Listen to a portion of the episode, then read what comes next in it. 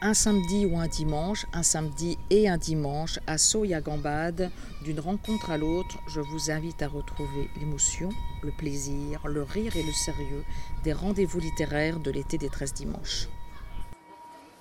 Catherine, toutes ces femmes euh, égyptiennes, tu, euh, tu les connais? Non.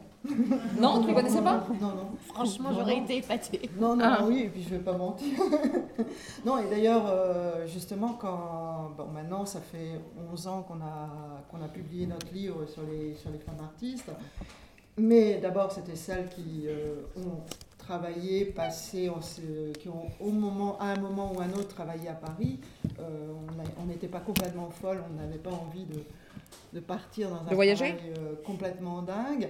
Et en fait, euh, on s'est rendu compte, là, de, il, y a, il y a quelque temps, on, commençait à, se poser la question de, de peut-être rééditer notre livre en, en amenant de, nouvelles informations, etc. Et on s'est rendu compte que ben, on avait loupé pas mal de, de, femmes, même qui avaient travaillé à Paris, comme comme euh, je, je, pense à, l'indienne Amrita Shergill, comme, euh, comme Loïs Malou-Jones pour les Afro-Américaines ou Augusta Savage. Et que, en fait, euh, tout simplement parce que au moment où on a fait les recherches, on n'avait pas les informations. Et donc, c'est vrai que c'est un crève-cœur en même temps. C'est vrai de se dire que par exemple, pour les Afro-Américaines, elles sont venues à Paris parce que c'était le lieu où elles pouvaient elle pouvait travailler, elle pouvait avoir un enseignement, et que ben, nous, il nous manquait les informations pour pouvoir ressortir aussi cette, euh, tout, ce mouvement des femmes euh, noires euh, qui sont venues apprendre en France. Donc ça, c'est dans les regrets qu'on a actuellement, mais en même temps, si on a ces regrets, c'est parce que quelque part, notre livre a permis euh, euh, à, un certain nombre de, chercheuses, de chercheurs, d'empoigner les sujets et d'aller revisiter euh, cette, cette, histoire. Et, quelque part, donc, eh ben, on a gagné sur, sur notre désir de montrer, parce que bon, quand on avait commencé à écrire, huit ans avant la publication, donc ça remonte à peu près dans, en, 2000, quand on a commencé à parler, Elisabeth Levovici et moi, qu'on allait faire ce livre, tout le monde disait des artistes femmes, enfin alors bon là nous euh, euh, Marie Laurencin avec fierté, l'autre parfois Sonia Delaunay, et puis quelquefois on allait jusqu'à Camille euh, Claudel. Et donc, euh, et donc là, c'est vrai que quand moi je disais, ben non, moi j'en ai à peu près 5000 dans mon, 5000 dans mon, dans mon fichier, tout le monde restait comme... Enfin voilà. Et en, plus, nous, on, ça, on, commençait en 1880. Donc euh, voilà, depuis, on, a eu les grandes expositions Vigée Aubrin et de, et de ses copines, etc. Donc on sait qu'il y a vraiment même eu en France beaucoup d'artistes avant même cette période. Mais en fait, nous, ce qui nous intéressait, c'est de, comprendre pourquoi et, pourquoi on avait cette sensation qu'il n'y en avait pas. Pourquoi, quand on parlait de femmes artistes, tout le monde nous regardait en se disant mais euh, qu'est-ce qu'elles disent? Et si elles n'existent pas, c'est qu'elles sont mauvaises en fait. Hein, euh, voilà. Et en fait, nous, notre idée, c'était d'essayer de comprendre les mécanismes qui s'étaient mis en route et, de comprendre comment elles-mêmes se sont, euh, ont réussi à sortir en groupe et à former une profession, enfin à être dans la profession. ce qui, moins que de travailler sur les individus, ce qui nous intéressait, c'était de comprendre qu'est-ce qui s'était passé et pourquoi d'un coup, à partir des années 80, 1880, on voyait très clairement euh, une, euh, une lutte des artistes, des femmes artistes, pour se faire reconnaître. Ce qui, correspond en fait au moment où les femmes artistes, où les, où, où les femmes rentrent dans un certain nombre de professionnalisation. Il y a, il y a tout un, les, on peut dire les familles bourgeoises, etc., commencent à, à, se rendre compte que leurs filles vont peut-être avoir besoin d'avoir un métier, etc.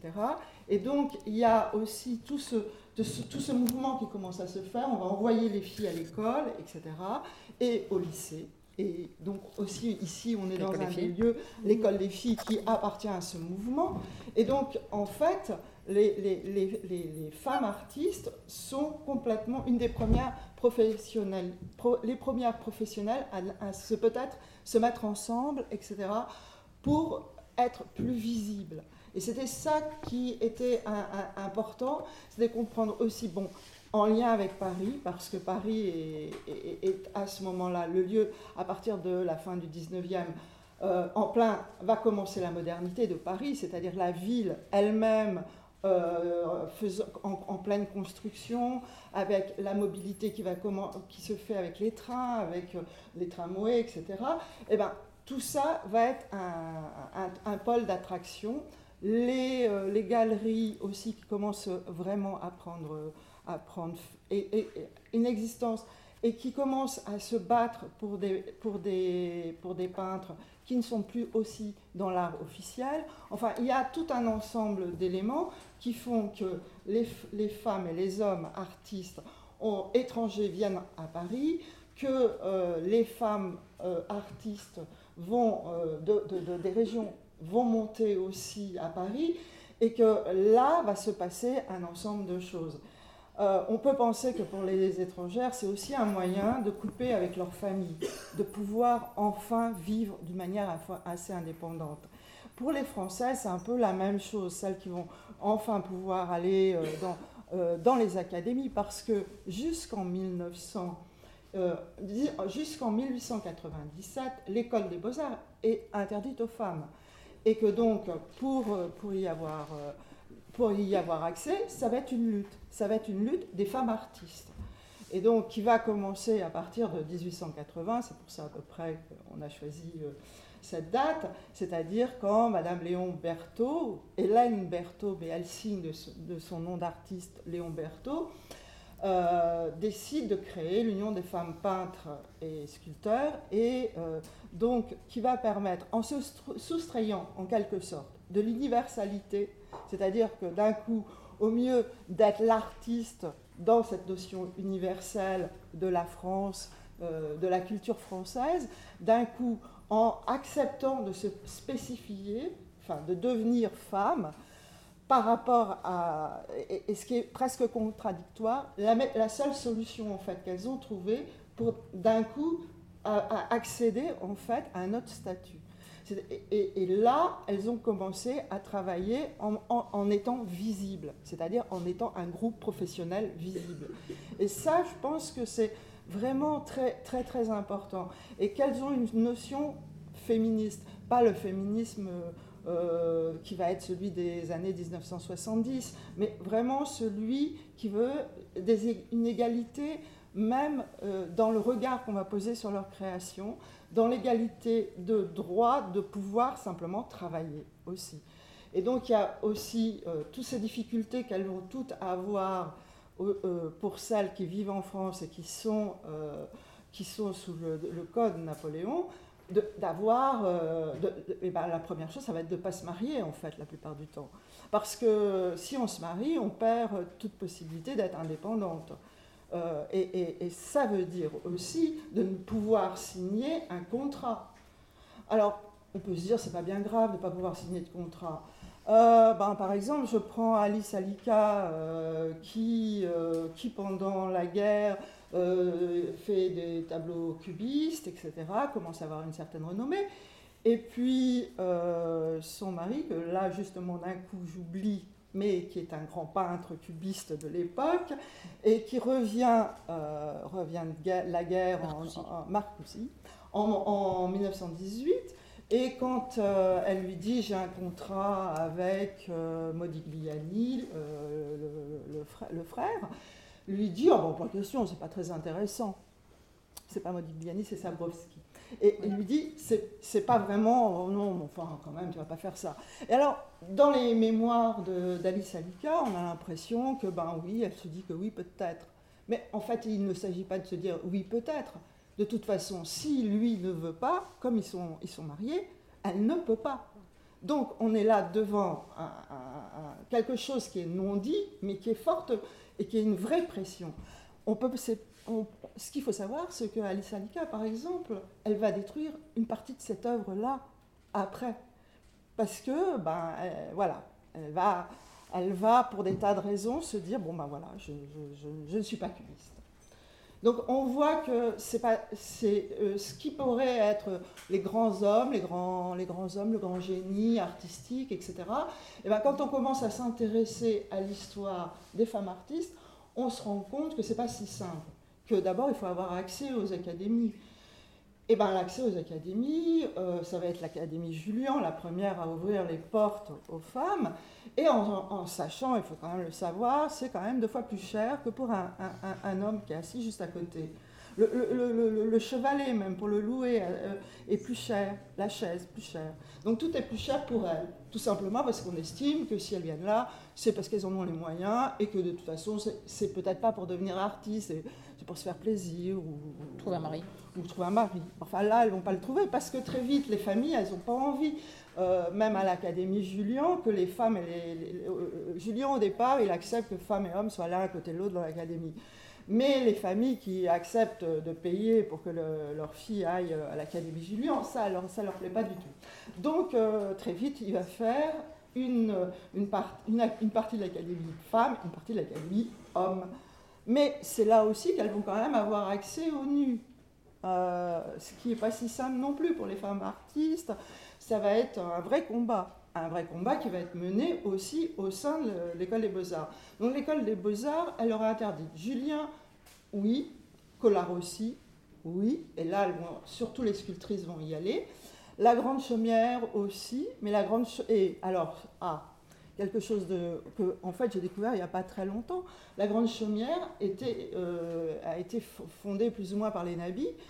Et dans le groupe des Nabis, il y avait Martha Steller, qui, euh, est une Suisse et qui euh, va être en fait la directrice de la Grande Chaumière. Et donc d'un coup, ben, aussi va s'expliquer pourquoi il y a des endroits qui s'ouvrent.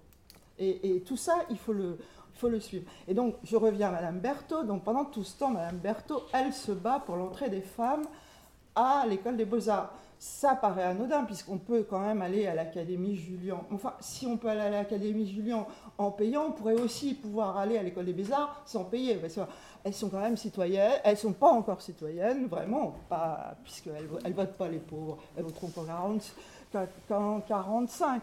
Donc, euh, c'est des euh, demi-portions de, euh, de citoyennes. Des citoyennes qui ont le droit de payer leurs impôts, mais qui n'ont pas le droit d'aller à l'école des beaux-arts.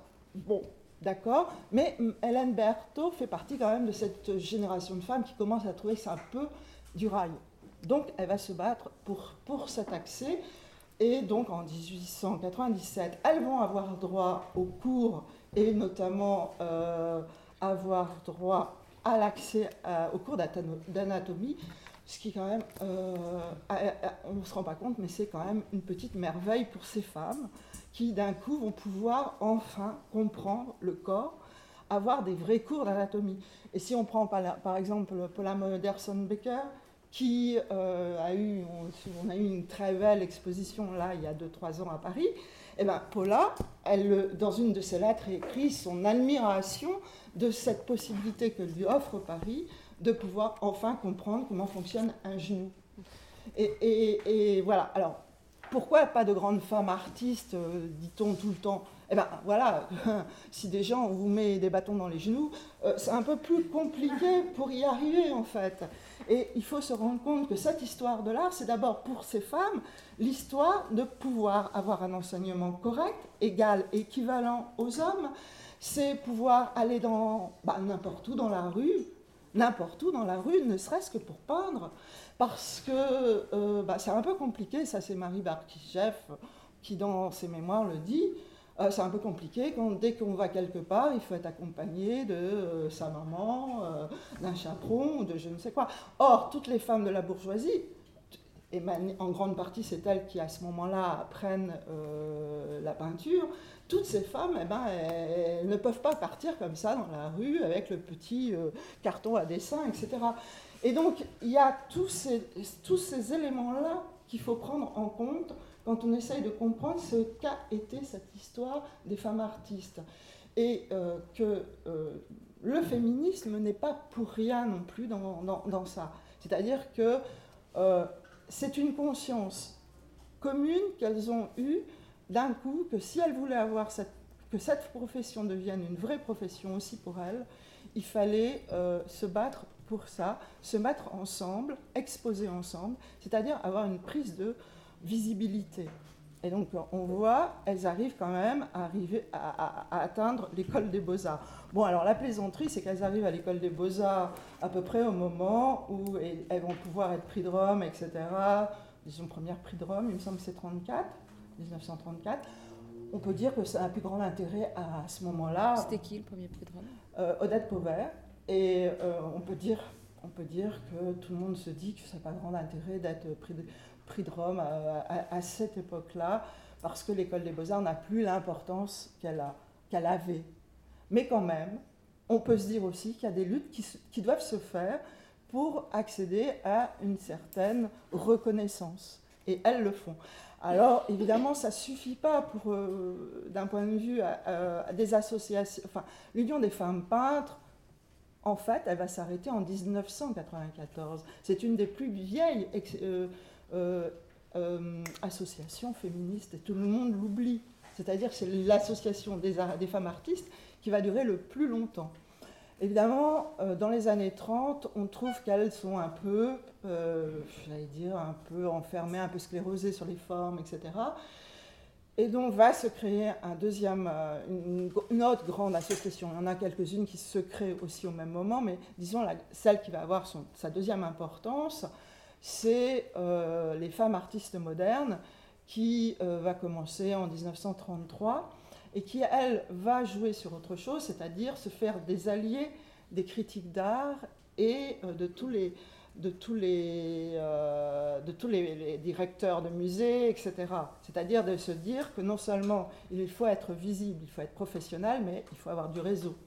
Et donc elles vont jouer cette carte du réseau, etc., pour, pour, euh, pour montrer. Là, euh, c'est Zoger, Marianne Kamax Zoger, qui va créer cette, cette, cette, association et qui va, euh, elle, euh, être très stricte sur les critères de choix.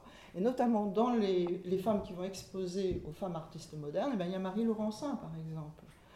Et euh, c'est cette, cette, association va permettre et va faire partie d'un ensemble d'organisations européennes, notamment italiennes, qui vont euh, faire à Paris en 1937 une grande exposition des femmes artistes euh, d'Europe, on peut dire, et, quelques américaines aussi, euh, qui s'appelle les, femmes artistes européennes. Enfin, c'était la première fois en France qu'on voit vraiment apparaître sous des formes de la modernité, etc., l'ensemble des femmes artistes. Alors, pour comprendre euh, l'importance des, associations, ce qu'on oublie souvent euh, par rapport aux femmes artistes, c'est par exemple que quelqu'un comme euh, Sonia Delaunay, elle, ben, elle fait partie d'un groupe qui s'appelle les Sœurs Optimistes. Dans les Sœurs Optimistes, on trouve aussi Marie-Laurence.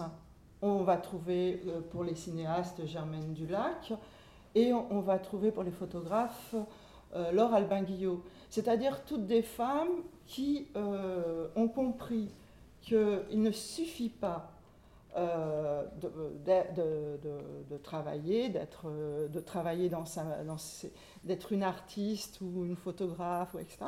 Il faut aussi être en, réseau euh, pour, pour exister et pour être reconnue. Et Laure Albin Guillot va être une des premières femmes à s'occuper du patrimoine photographique en France. Euh, donc voilà, ce que nous, on avait envie au départ, c'était vraiment ça, c'est de montrer que euh, quand, on me disait, quand on nous disait euh, Marie-Laurencin, mais qui après ben, Qui après, c'est qu'il y a un, nombre incroyable de femmes, et non seulement c'est des femmes qui ont une œuvre et qu'on commence à, à, découvrir de plus en plus d'expositions. Enfin, si on, bon, la, la, plus grande exposition d'importance, je veux dire, quand même, ça a été celle du Centre Pompidou, c'est-à-dire euh, Elle at Centre Pompidou. Qui a été fait après votre livre, quand même, mais qui reprenait aussi votre couverture euh, dans le hall d'accueil du Centre Pompidou. Tout à fait. Votre, livre a eu aussi beaucoup d'importance dans cette impulsion-là un, un, petit peu, on peut dire, oui. Mais en fait, cette exposition, bah, moi j'ai eu la chance justement de pouvoir me promener euh, au moment où ils étaient en train d'installer les œuvres, etc. Et euh, quand même, pour souvenir, c'est quand même des œuvres qu'on n'avait jamais vues, mais qui, qui appartenaient au centre. C'est ça qui est, quand même complètement aberrant. C'est qu'on pouvait faire une exposition qui était dans tout le musée sans, euh, sans aller chercher ailleurs. Sans un prêt extérieur. Sans un prêt extérieur. C'est-à-dire que c'était des œuvres qui existaient, qui, sont qui, sont, qui étaient habituellement dans les réserves. C'est pour ça qu'ils ont accepté. Oui, c'est pour ça aussi qu'ils ont accepté. Ça leur a pas coûté très cher, on peut dire. Il ne faut pas que les femmes coûtent cher. Bah, il ne faut pas qu'elles coûtent cher, non. Mais n'empêche, je pense que symboliquement, c'est une exposition qui a une importance euh, énorme, énorme pour, euh, pour, euh, pour nous. je dis nous, nous les femmes en fait, parce que d'un coup, on, on, voyait même, même, je me souviens qu'avec Elisabeth, quand on écrivait, etc., je me souviens qu'un jour, on, on parle de Marie Vassiliev, elle me dit, euh, j'ai vu quelques Vassiliev, enfin quand même, Catherine, là. Et puis, je sais pas, je sais pas, d'un coup, je lui parle de Rodoïde, des, poupées qu'elle fait, etc. Et d'un coup, Elisabeth me dit, ah mais oui, bien sûr, mais bien sûr, mais parce qu'il fallait regarder ailleurs, parce que d'un coup, il fallait aussi penser à ce qu'elle faisait autrement. C'est-à-dire que aussi, il fallait, il fallait imaginer que dans la performance, dans, dans, tout ce qui était inventé, les femmes avaient eu une part, mais que quelquefois on ne les voyait pas ou qu'on ne les voyait pas sur les bons, les bons angles. Et que c'est un peu compliqué, évidemment, par exemple sur Berthe Morisot, de se dire, bon, Berthe Morisot, bon, euh, les impressionnistes, c'est quand même les premiers groupes, le premier groupe euh, en, en France de, d'artistes à accepter des femmes parmi eux. Ils vont même les chercher. C'est quand même les premiers. Alors pourquoi ben, Apollinaire. Euh, comment? Apollinaire était tout à fait ouvert et c'est lui qui avait donné le ton. Oui, oui. Apollinaire euh, faisait dans ses chroniques parler des femmes. Mais ils étaient pleins à parler des femmes, mais toujours dans un art euh, féminin. C'est-à-dire que la catégorie art féminin mm-hmm. était tout à fait acceptable. Et donc on pouvait avoir une critique dans les catalogues, etc., et dans les journaux sur l'art des femmes artistes, mais du moment où ça restait un art féminin. Elles n'avaient pas le droit à avoir un art un peu plus universel en fait. Euh, et, du coup, j'ai perdu le fil de mes idées. Vous parliez de Berthe Morisot et des impressionnistes. Oui, que les impressionnistes étaient les premiers à accepter les femmes dans leur mouvement. Et, et, bien aussi, on peut se poser la question pourquoi euh, Berthe Morisot Ça revient aussi dans les questions de pouvoir se déplacer, pouvoir. Euh, bon. Berthe Morisot, par exemple, pour, pour pouvoir appartenir à un groupe de pensée, etc., eh ben, ses parents euh, acceptent de faire, euh, de faire des dîners où ils invitent euh, les autres artistes, etc. Ce qui va lui permettre d'avoir chez elle le moyen d'avoir des échanges intellectuels avec ces hommes. Parce que si les, discussions ont lieu au café du coin, elles, elles n'y vont pas, vu le, statut social qu'avait alors Berthe Morisot. Et euh, aussi, on peut penser que si ce groupe-là a accepté, les, enfin, où les femmes, les sujets des femmes n'étaient pas si aberrants, c'est que d'un coup, eux aussi travaillent sur l'intimité. C'est aussi que eux travaillent sur la maison, l'intérieur, etc. Et que donc d'un coup, des hommes ont le même regard, enfin pas le même regard, mais le, la même, euh, le même intérêt qu'un euh, ensemble de femmes. Et, elles, vont pouvoir, Berthe Morisot par exemple, travaille l'extérieur, et l'extérieur reste quand même celui du jardin, euh, de son jardin. Mm. Euh, elle, a du mal à aller plus loin. Mais en même temps, les, dans les étrangères qui arrivent en France, etc., comme Scherbeck, etc., elles, elles vont euh, profiter des voyages de train et elles vont aller en Bretagne notamment, elles vont peindre euh, sur le motif, etc., ce que les étrangères vont se permettre plus facilement, en fait, au départ, que les, françaises. Évidemment, chacune est, un peu bloquée par le regard de sa propre culture, et donc il va falloir à chaque fois se battre aussi contre, contre, contre ça. Mais euh, du coup, l'intégration euh, dans les groupes artistiques euh, se fait aussi de, différents, dans différents angles, on peut dire. Mais on peut, on peut quand même souligner que ce sont les impressionnistes les premiers à, le faire. Et après, ça, ça a perduré que, ah bah. cette, Parce que nous, on a rencontré avec lui Antoine des femmes qui ont commencé à exposer dans les années 70. Et à chaque fois qu'elles parlent de cette rivalité avec les hommes, elles sont en pleurs dans le bureau quand même. dans le, le mouvement support surface, il n'y a, a, aucune femme. Mm-hmm. Euh, il y a le, mouvement Aware qui est revenu vers nous pour remettre en valeur les œuvres euh, que vous pouvez voir euh, à l'étage de, de mais elle a été complètement mise dehors dans le mouvement Support Surface. Donc il y avait quand même une violence toujours. Ah oui, tout à, tout, à fait. Et, nous, quand on a fait nos interviews des unes et des autres, parce que le livre fait aussi quelques interviews, enfin non, pour le livre, on a fait beaucoup d'interviews. Et en fait, c'était euh, tout à fait intéressant de voir au départ, ils étaient un peu dans la négation, mais non, pas du tout. Et puis, euh, en fait, quand euh, on posait des, questions, par exemple, sur les signatures, sur les, signatures, beaucoup ont arrêté de mettre leur prénom parce que ça paraît tellement aberrant. Enfin, un collectionneur achetait, voulait acheter l'œuvre, et puis quand il apprenait que c'était une femme, ben, il avait moins envie de l'acheter. Et donc, euh, y a, parce que parce qu'on n'est pas sûr qu'elle continue. Hmm. qui se pose la question pour un mec. Mais n'empêche que pour elle, on se le posait. Hmm. Et donc, du coup, elles avaient toutes ce, enfin, il y a eu déjà tout ce genre de choses. Et puis, c'est vrai qu'il y avait des groupes qui étaient plus ou moins, plus ou moins fermés. Et euh, ça, dépend, euh, ça dépend aussi beaucoup de la personnalité des unes et des autres. Moi, je pense par exemple à. Hum, Niki Sinfal. Hein Niki Sinfal, euh, en fait, euh, son apparition aussi, et, j'allais dire, c'est grâce à, c'est aussi grâce à la télé. Euh, ça paraît étrange ce que je dis, mais en fait, ses premières performances, elles passent à la télévision. Et donc, elle, elle acquiert une visibilité énorme à ce moment-là. Euh, elle passe à la télévision pour cette performance parce que ça paraît tellement incroyable. C'est le tir à la carabine. Tu voilà. peut-être raconter les performances de Niki euh, Les premières performances de Niki, c'est euh, elle prend une carabine et elle tire sur des objets dans lesquels il y a de la peinture et donc il y a toutes ces, ces, ces, coulures, etc.